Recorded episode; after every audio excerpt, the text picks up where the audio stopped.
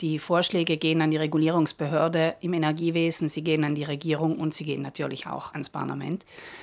Das Erste und Wichtigste wäre eine Änderung der Tarifstruktur. Wir alle wissen, wenn wir auf die Stromrechnung blicken, das ist unglaublich kompliziert. Da sind deren 15 Elemente drauf, die eigentlich mit dem Strom wenig zu tun haben. Die Forderung der Verbraucherverbände ist, dass nur noch die Energiekosten sowie die Mehrwertsteuer übrig bleibt. Alle anderen Zusatzkosten sollen durch diese Steuer gedeckt werden. Das würde für mehr Transparenz sorgen und es ließe sich unmittelbar nachvollziehen, wofür man bezahlt.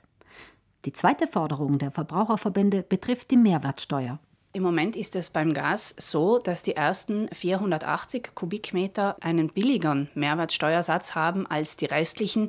Dieser Mehrwertsteuersatz sollte einheitlich sein.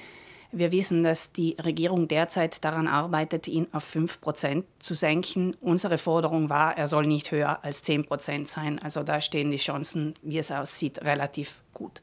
Ein weiterer wichtiger Punkt auf der Liste der Forderungen betrifft die sogenannte Energiearmut der Haushalte. Man sagt, 11 Prozent der Haushalte sind von dieser Energiearmut betroffen. Also sie haben nicht ausreichend Geld, um im Winter zu heizen.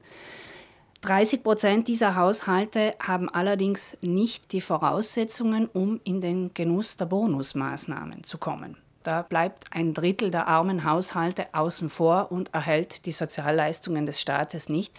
Da muss man unbedingt nachbessern und die Einkommensklammern weitergestalten, damit auch diese von Energiearmut geförderten Familien in Genuss der Bonuszahlungen kommen.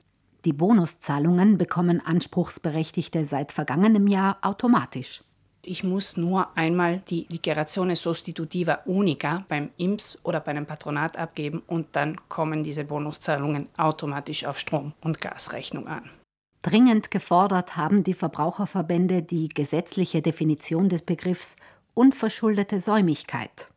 Bisher wird nämlich kein Unterschied gemacht, ob jemand unverschuldet oder vorsätzlich in Zahlungsrückstand gerät. Wer also zum Beispiel seine Energierechnungen nicht bezahlen kann, weil er die Arbeit verloren hat, der darf keinesfalls von der Energieversorgung getrennt werden.